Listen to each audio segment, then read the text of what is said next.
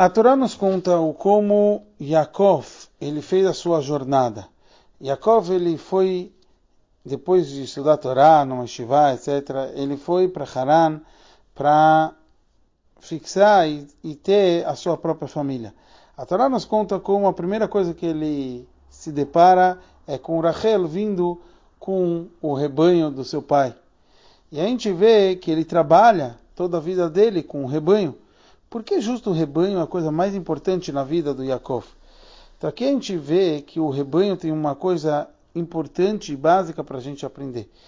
Então é explicado na Hassidut que o conceito do rebanho, do tzon, é, é o conceito de simplicidade, de ter bitul, ter autoanulação.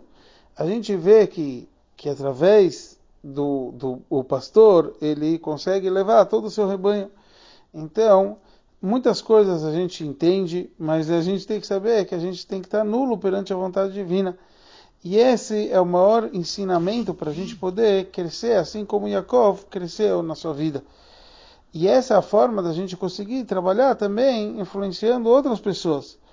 Que a, o nosso sucesso é um sucesso limitado. Para a gente poder aproximar qualquer um, a gente tem que conseguir revelar esse conceito de tzon, de rebanho, que existe dentro de cada um de nós. Ou seja, estando nulo e percebendo que tudo que acontece na nossa vida é a providência divina.